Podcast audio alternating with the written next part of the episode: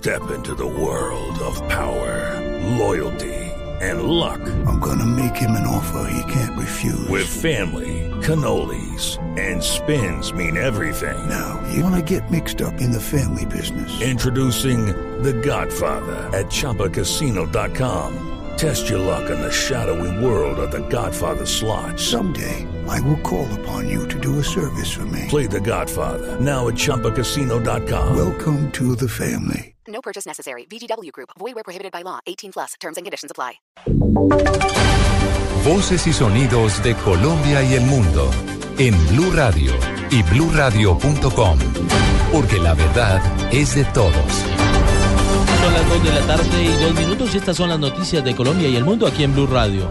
El director del Centro Democrático, Oscar Iván Zuluaga, entregó hace algunos minutos detalles sobre su ingreso a urgencias en una clínica del norte de Barranquilla. Esto dijo el dirigente político.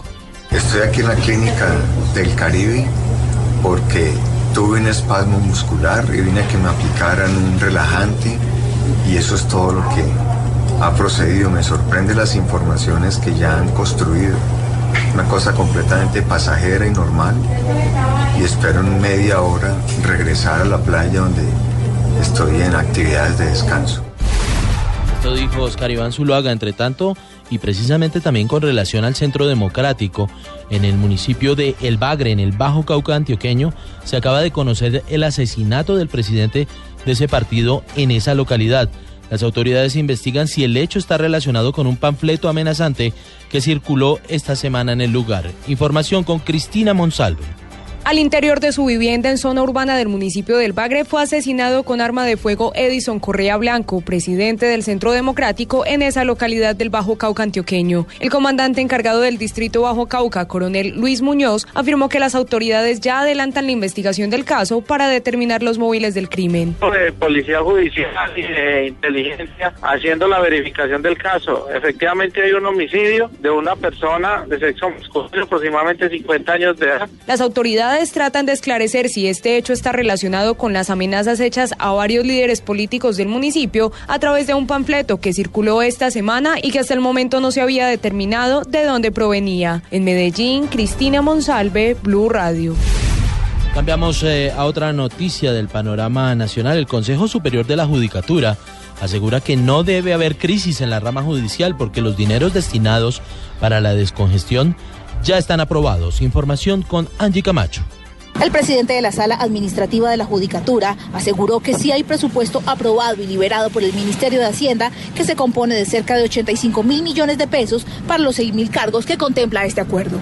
Ellos sí no tienen disponibilidad presupuestal al día de hoy domingo.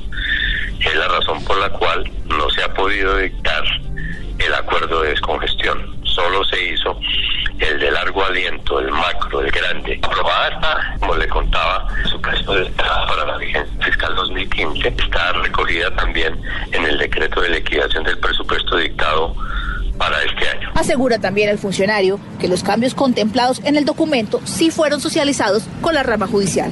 Angie Camacho, Blue Radio.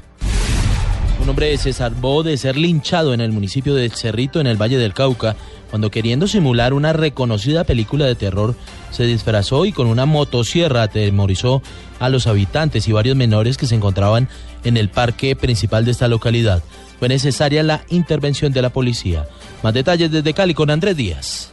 Momentos de pánico se vivieron anoche en el parque principal del Cerrito durante la celebración del Día de los Niños, cuando un hombre disfrazado como uno de los personajes de la película Masacre en Texas, con una motosierra encendida, atemorizó a los ciudadanos que se encontraban en el lugar. Los padres de familia molestos por el susto que causó esto en los menores de edad decidieron agredir a esta persona. Fue necesaria entonces la intervención de la fuerza pública para impedir que lo lincharan. El comandante de la policía en el Valle, coronel Fernando Murillo. Un de 24 años de edad, mecánico de motos, lo que para él era un juego, generó un pánico en toda la ciudadanía cuando prendió la motosierra y simuló empezar a perseguir las personas. Había mucho niño y hay que la reacción de los padres de familia especialmente en primer momento fue salir corriendo, pero en segundo reaccionaron y se fueron en contra de esta persona, la cual la estaban linchando. Al hombre se le incautó la motosierra que se comprobó por parte de las autoridades no era letal. Desde Cali, Andrés Díaz, Blue Radio. En noticias internacionales, la presidenta del Consejo Nacional Electoral de Venezuela, Tibisay Lucena advirtió hoy que un grupúsculo político nacional está dispuesto a arrebatar el poder con armas no democráticas si no obtiene el respaldo en las urnas en las próximas elecciones en ese país. Esto dijo.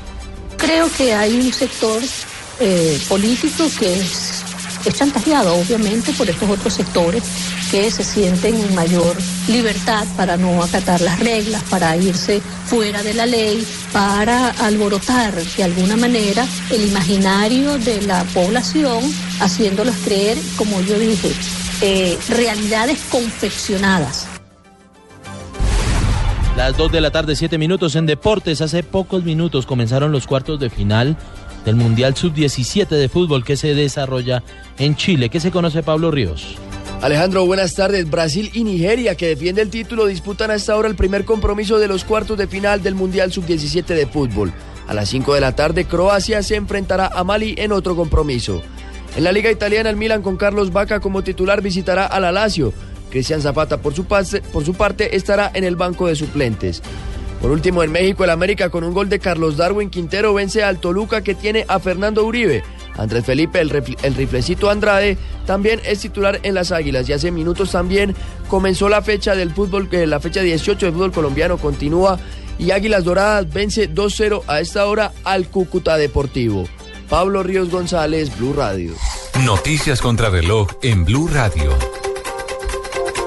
Dos de la tarde, ocho minutos, noticia en desarrollo. Las autoridades en el departamento de Córdoba están tras la pista de Daniel Eduardo López Palencia, alcalde electo del municipio de Purísima, en representación del Partido Conservador, y quien debe responder por su presunta participación en el carrusel de la educación en esta región del país. La cifra, tras el 89% del escrutinio en las elecciones legislativas de Turquía, el gobernante partido AKP del primer ministro Ahmet Davutoglu triunfó en las elecciones con un 49.9% de los votos, con lo que recupera la mayoría absoluta de escaños que había perdido en junio, informaron agencias de noticias locales. Estamos atentos al paso restringido de la vía entre Armenia y Bagué en el sector de la línea viaducto El Tigre, debido a obras de mantenimiento del puente que se encuentra en ese lugar.